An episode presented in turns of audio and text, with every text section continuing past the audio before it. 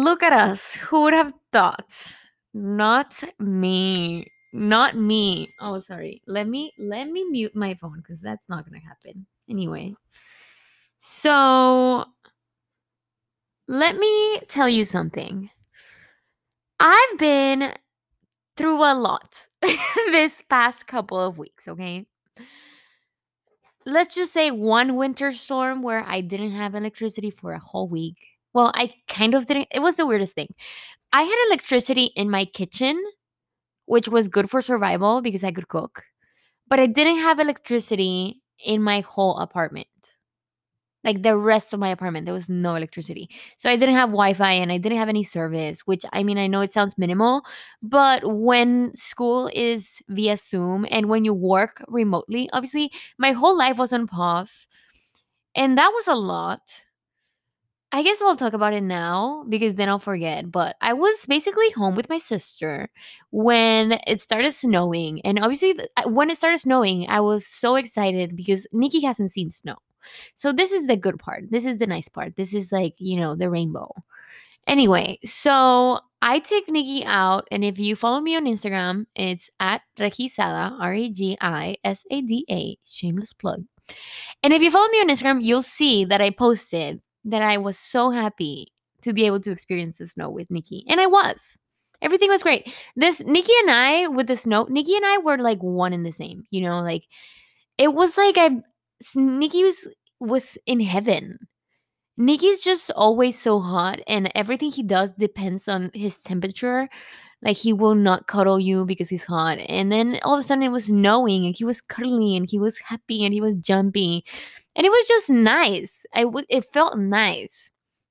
But then, as you know, it turns out Texas really wanted to go out on a whim and like not be a part of any of the electricity, whatever, of whatever of the western or eastern things and we have our own electricity and before you know it we literally had no electricity here in Texas and at first I was like this can't be happening because I I'm I guess and this is kind of I understand I I'm blessed to say this but I don't remember the last time that I actually did not have electricity I mean it's like once it gets taken away from you, you realize just how much we depend on it. And that's insane because I guess I don't realize, you know, that I needed to cook, I needed to charge my phone and all these things. And it's just such a part of my daily living.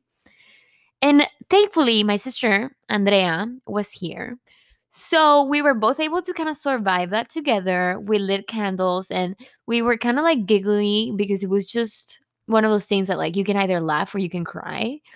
And we were laughing but I will say I didn't realize the apart like my apartment has a hallway, right? So you walk out of my apartment and there's a hallway that kind of looks like a hotel room. You know, it's like not it doesn't lead to outside light. It's just a hallway. And I kid you not, when the light went out, my apartment turned into like a haunted hotel. Like in order for me to walk Nikki, I had to take this lamp. And so Oh, and also I couldn't take the elevators because obviously there's no electricity. So the elevators weren't working.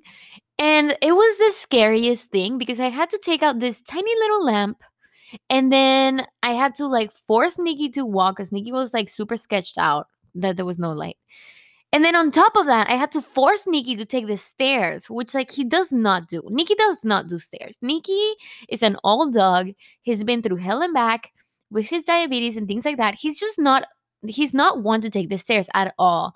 So of course I take Nikki to the stairs and I'm like, you know, we gotta do this. And Nikki was just like having the biggest fit. It was the worst. But honestly, I can't say that I was scared. It's just that looking back at it now, I think it was so sketchy. Literally, my apartment looked so sketchy when there's no electricity. And also the alarms were going off. Oh my goodness. So I don't know why, but like the alarm system in my apartment is either messed up or there was actual fires left and right. Because um, the apartment alarm started going off every 3 seconds to the point where like I like I no longer went outside in panic by the time there was like a fifth alarm. Anyway, so yeah, the alarm started ringing and literally it was snowing when the alarm went out. So I had to grab Nina put her in a cat bag in her cat taxi, pet taxi thing. It's like a bag that's just like a cat taxi, whatever. And then I also took Nikki and I was just like running out. And my sister was so indifferent to the fire alarm. I think there's two types of people when there's a fire alarm the, t- the people who just don't care and the people who are panicking. And I'm the type that I panic. I take every fire alarm except for like the fifth one, but I take every fire alarm like it's a real fire. And I'm just like, I'd rather be safe than sorry kind of mentality. So every fire alarm, you betcha, I'm like out the door. Anyway, so that's been a little bit of what happened. There was those fire alarms and the snowstorm. Thankfully, we got electricity back and everything's back to normal because, you know, it didn't snow more than a couple days. So, I mean, everything's fine. But it does make me concerned to like next time if it snows again, I'm not to celebrate it the way I celebrated it at the beginning this time because I was like, you know, like now I know, you know, now I know what snow can do to Texas. Hot topics. We had snow. Another hot topic, you know, Texas lifted their mask mandate.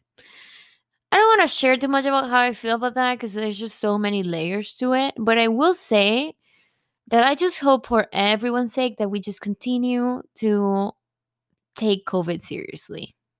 As serious as we can take it, you know? And if you have the opportunity to take the vaccine, I mean, come on, you know?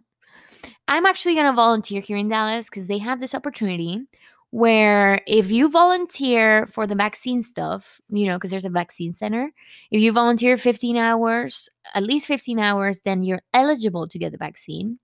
So I've actually already set up my schedule so that for the next two to three weeks, I'm going to volunteer every Tuesday and Thursday. And maybe I'll get my vaccine. I'll keep you guys updated. But yeah, I'm very happy. Like I'm doing that wholeheartedly wanting to help. And then on top of that, if I happen to get the vaccine, then I'll be so so happy because this has been and it still continues to be such a nightmare. But anyway, so those are just two hot topics. Also, Nikki has his diabetes specialist appointment next week. No, like in the next two weeks, and I'm excited. And Nina is getting spayed this Thursday. Let me tell you something. Once you get a cat, it's all nice and it's all fun and games until they all of a sudden start if like if they're a female like they just start grinding on things. And nina had her spaying appointment or whatever you call it right when the snowstorm hit. So it got canceled. And then she had her first like heat whatever stage. And now i really really need to get her spayed so she has her appointment this Thursday, and I feel bad because it's like you're looking at a cat and you know you're gonna put her through it. You know, it's like I know I'm gonna put you through it. It's for the best, but I'm so sorry. And it's just like such a cruel thing, but at the same time, it's not cruel. Like you gotta do it. But I feel so bad because right now I'm looking at her and I'm just like, you have no idea what's coming.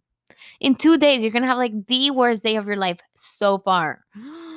anyway, and I'm also gonna get her microchipped. Honestly, get your pets microchipped this is all over the place, but let me just tell you I know somebody who actually lost their dog. It was a Frenchie. And um, he got it back because of the microchip. And like the new owners had taken the Frenchie to the vet, and the vet like did the microchip thing, and it flashed that it was like a, a lost dog, and he got his dog back and back. And by the time he's he got his dog back, it literally had a different name and everything. It's so crazy. Anyway, anyway, anyway. Okay, so let's move on to today's topic. And let me say something about today's topic. I actually, I usually have a note, like, I usually do kind of like a story, you know, on a notepad. I lay out exactly what I'm going to say, or not every word, but just kind of like the timeline of the podcast. And then from there, I write what I want you to take away from it, you know, final thoughts, whatever. And then I just go like that. But this time, I'm not even writing it. I'm not even right. We're just going for it. We're just going for it because I just have so much to say right now, and and I really want us to just you know flow. So I do know the topic. The topic is dating in your late twenties. I mean, I think this is probably going to be more than one episode. You know, I can't just talk about this once and then let it go to rest because it's something that just keeps reoccurring in my life. You know, it, it, it keeps going. It keeps going. It's a never ending story right now because I mean, it's just, I'm out there in the dating scene. I am out there, you know? I'm meeting new people. I am not necessarily looking for a relationship, but I'm not opposed to it either. You know, like I'm just flowing. I'm flowing. So, yeah, dating in your late 20s. There's a lot of layers about dating in your late 20s that's different from your early 20s, okay? First of all, once you get to your late 20s, and I'm 26, so I can say late 20s. And I'm almost like September, I turn 27. So like I'm I'm late 20s in my opinion. IMO, whatever.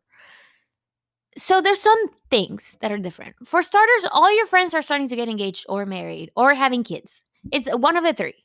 And it feels so weird because all of a sudden you feel like there's this kind of I don't know if it's societal, familial, or even just self pressure to do something about it. You know, like it feels wrong. It, it feels like you're doing something wrong. It feels like you're, you know, like everybody's ahead in the marathon and you're, you know, you're slacking. And then subconsciously, you also know that, you know, you're not slacking. You're totally fine. It's just a different route for you. But you can't help but think, you know, every now and then when a, when a new friend gets engaged, when a new friend gets married, when a new friend has a kid, you're just like, damn, like this is happening. Things are happening. Things are happening around me. Around me, but not to me. Anyway, another thing that happens in your late 20s is that, in my opinion, you start to get a little bit more picky all of a sudden you're not just looking for a guy and i mean you might be because like sometimes you just don't want to be that serious. Sometimes you're just like, you know what? Let me just let me just see. Well, let me just look at whatever. Who you know, like you you don't get so picky. But I will say that generally speaking, you start to get a little bit more picky because you all of a sudden start to think, you know, husband material. I'm gonna say it. You start thinking kind of like, what do I want in a husband? so when you see a guy and you just know in your gut that you wouldn't marry him, in a way, you just shy away from it because it's like it's not worth it. You know, it's not worth it. I'm. It's not worth it. And it's not that every guy that you talk to, you're like, this is my husband, but you're just a little bit more serious. Your standards are a little bit higher. And you also just don't want to waste time. So in your late 20s, ideally, we're not so good at this. I'm not so good at this. I still catch myself falling for guys that are immature. But I will say that you're looking for something more mature, I think, and you don't want to waste as much time as before. Like before, if you were talking to a guy who was really just lacking in his game, I would say that, you know, you'd be kind of like just going with it, just waiting for him to get it together. But I think in your late 20s, again, this is all in my opinion, I think in a way you don't have time for him to get it together. It's like, okay, so you don't have it together. Okay, good to know. Figure it out see you on the next one, you know, like peace out, Girl Scout. Goodbye. So, yeah, looking for something more serious. Standards are a little bit higher. Friends are getting married. Things are happening. And in your late 20s, that's when ideally i think like your career also starts picking up. So it's just like a lot of things are in limbo you know? Like in a way you're just like let me focus on my career because like that's just what i should be doing right now. And then in another way it's like hmm but also let me be open to meeting someone because like what if i meet my husband and it's like i'm 26 right now which means next year i'm 27 which means i'm almost 30 you know and then before you know it, you're like 35 or something. I don't know. It just it feels like time is flying. It's it's flying. And if you're like me, that you want to have kids and you want to get married, well, actually, mm, maybe I shouldn't say if you're like me, because I guess I do want to have kids and I do want to get married. But at the same time, if it's not in my cards, you know, if it's not in it for, if it's not gonna happen, it's not gonna happen. I'm not gonna go force it. You know, I'm not like if I'm 30 and I still haven't met the guy that I think I'm gonna marry, I'm not gonna like look for the next best guy and be like, you know what?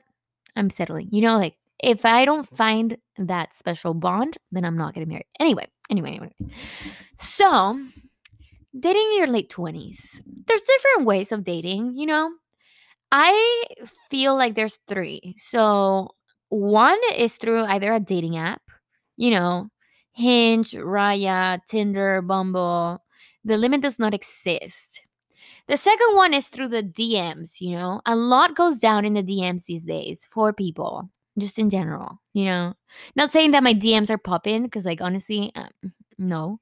But I will say that's a very popular avenue for dating.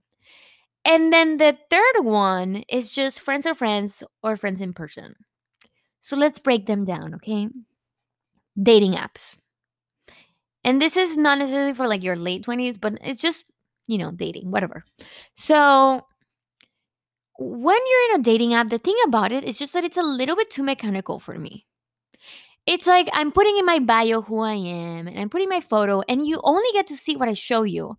And then we're both just so mechanically trying to be attracted to each other that it feels like so not organic to me to the point where honestly I've downloaded dating apps before as I've said in this podcast and I even like have gone to so- having something serious from somebody from a dating app.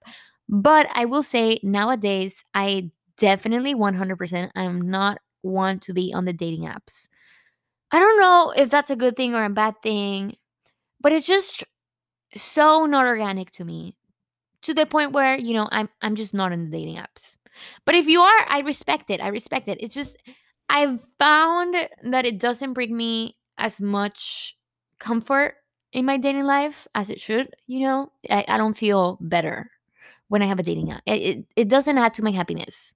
Matter of fact it kind of makes me a little bit anxious. Like I, i'm i hate to be checking if the one guy that i saw reply like liked back or replied. It's just too much too much too much.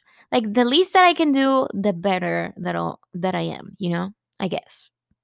It, it was just too much. So yeah that's dating apps and i'm not about it to be honest. But respect the hustle but not for me. And then the second one is the dms and let me just say ladies if there's a guy out there that you just feel like you really like just go ahead and dm him DM him a selfie, DM him a what's up, you know, whatever it is, a hey, even just saying hey. Like whatever it is, whoever you want to message, the limit does not exist. Obviously, make sure that they're single and all of that. But like, if there's anyone, think of whoever you want. If they're single and you're attracted to them and you really want to start talking to them, just send them a DM. And I promise you, you know, the way things work nowadays, you could literally be messaging whoever through Instagram. That's my opinion. Like that's my opinion because I've kind of I've noticed. I mean, there's just a lot can happen in the DMs. No one is out of reach in the DMs. Just saying. And so you can you can date. You know, you can go on a date from the DMs. It's a little bit weird because whoever messages whoever first kind of has like is at a disadvantage because you already look like you're the one who's seeking that person, you know? So it's a weird power dynamic, I think, because you still try to not look like you're so interested that it's like desperate. But at the same time, you're the one who's messaging. But here's the thing if you're into the person and you just want to see what's up, just go ahead and send the DM. Just go ahead and send it. You have nothing to lose. So, yeah, this is how I feel about DMs. It's fine. Try it. Have I personally had anything serious from a DM? Not really. I have not. But do I think that's necessarily true for everyone? No. You know, like, I don't, it's just mm, the hard thing about the DMs is just getting serious, you know, getting to the text, getting to the phone, getting to the actual date, you know. The challenge about the DMs is just that you have to make sure to make your priority to get out of the DMs as soon as possible. Like the fastest that you can get out of that DM conversation, the better. So as soon as that person starts replying, just have a little bit of a conversation and then all of a sudden shoot like a have you been to blank? I've heard it's a really good spot. And then, you know, just put the date out there. Or be like, you know, in one of the times that you just got to reply, just be like, hey, you know, I don't really get on this app that often. Like, text me. And then you put your number, whatever. But a lot can happen in DMs. I respect the DMs. The DMs are better to me than dating apps, but it's still not as great as what I'm about to say, which is my ideal way of like if I were to date someone, this would be ideal. This is not really how it happens nowadays, but like I think this is the most organic way of doing it. If you have a friend of a friend that you're interested in, or a friend that you're gonna turn into somebody that you're interested in, you know, like something that's in person, I think that's when it's probably the most organic.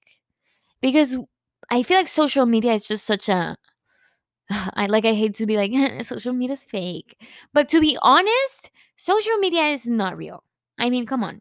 Like eh, it, if you look at my Instagram, you would see just a couple photos and like a couple things of Nina and Nikki. And I try to keep it organic. But at the end of the day, you don't get to see my personality and you don't get to hear my voice and you don't get to know me the way you would if you're like my friend, you know?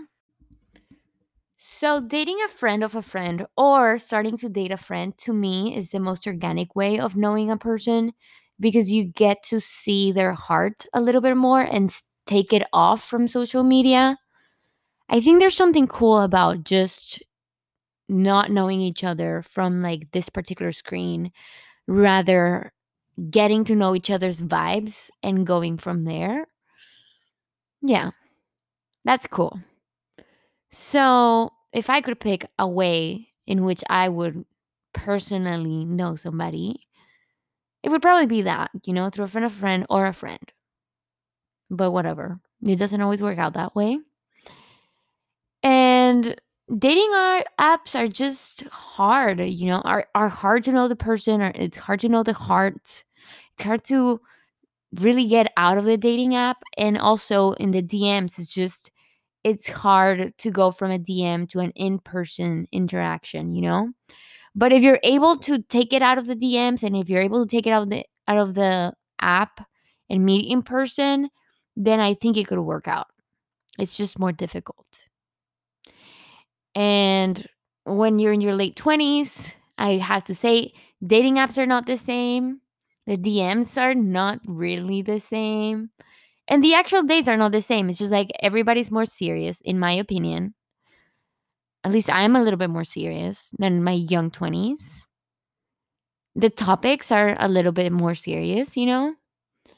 And you just don't have that much time to waste, in my opinion. And you do have a hundred percent reason to feel like it's more serious. Like, because everybody around you is just leveling up, you know, in seriousness with their whoever they're dating. So I think it's reasonable, you know, to feel that way. But also just remind yourself that your friends are getting married and your friends are getting engaged because that is their path. And you have your own, you know. If it's to be single forever, then let it be. And if it's not, then the right person will come whenever they're supposed to, you know. I've kind of already self labeled myself as the cool aunt because my older sister's pregnant. And so I already feel like I'm the cool aunt. But to be honest, who knows, you know? Who freaking knows? Anything could happen tomorrow. I just, I don't care anymore. Like, I just, I mean, I do care, you know, but I, I just, I'm not letting it disrupt my peace.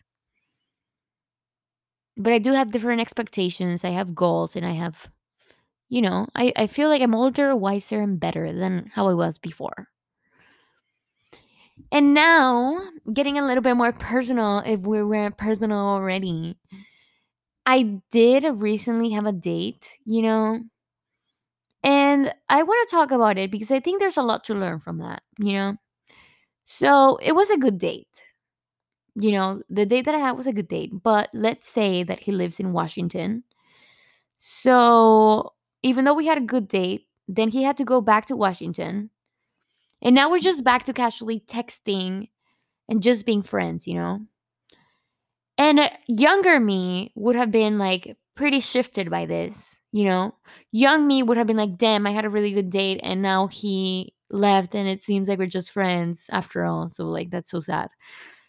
But older me, you know, late 20s me, just feels like I planted a seed and if it's meant to grow later, it will, you know? And that's it. There's nothing else to it, you know? Like I I have a new friend. And I'm just I I'm not stressing about it the way I would have stressed about it before. And that's how it's been like this past year, I would say. We're in March, and I would say this 2021. It's like I've had good dates where I got I get out of the date and I'm like, that was a great date, and then nothing happens. And instead of feeling super disappointed, which I mean, obviously there's still like a level of disappointment, but instead of feeling super disappointed, I'm just like, okay, I learned a lot from this person, and there's a seed there, and if it's meant to grow, it will. I got that kind of like from a meditation standpoint where like uh, I have the Peloton app and I always do meditation and I do meditations by Ross Rayburn. And he always says that we're planting seeds, you know, like every meditation, we're planting seeds. And that's kind of how I feel in my late 20s dating life, you know, I'm planting seeds and it, it everything is going to work out how it's supposed to. And you know, as I get older, I realize that dating is a lot. It's it's exhausting, honestly, like mentally. So it's okay to step away from it if you have to, you know? Or even eh, not if you have if you want to. You could always step back and then maybe go back to the dating scene if you want, you know? But I totally understand and I'm here to tell you it's completely normal to feel overwhelmed because I think it's a lot and I think there's a lot of layers to it once you get to your late 20s dating, you know? Like it can be an emotional roller coaster but the older we get the more confident i think that i that i'm becoming in who i am what i'm looking for and you know letting go of those pressures that come with time. So hang in there. Everything is fine. Timing is everything. Your path is everything. And just remember that things are not accidental. So everything happens for a reason and you'll be okay not to be cheesy like i actually actually mean this. So i hope you learned a little bit about you know my dating tips in a way my dating two cents you know of like dating apps the dms and in-person dating and also just a little update of how my dating life is going if you wanted one. So i'll see you i'll see you the next monday with another episode in english and then i'll have a spanish episode this wednesday and until then, I'll catch you on the next one. Bye.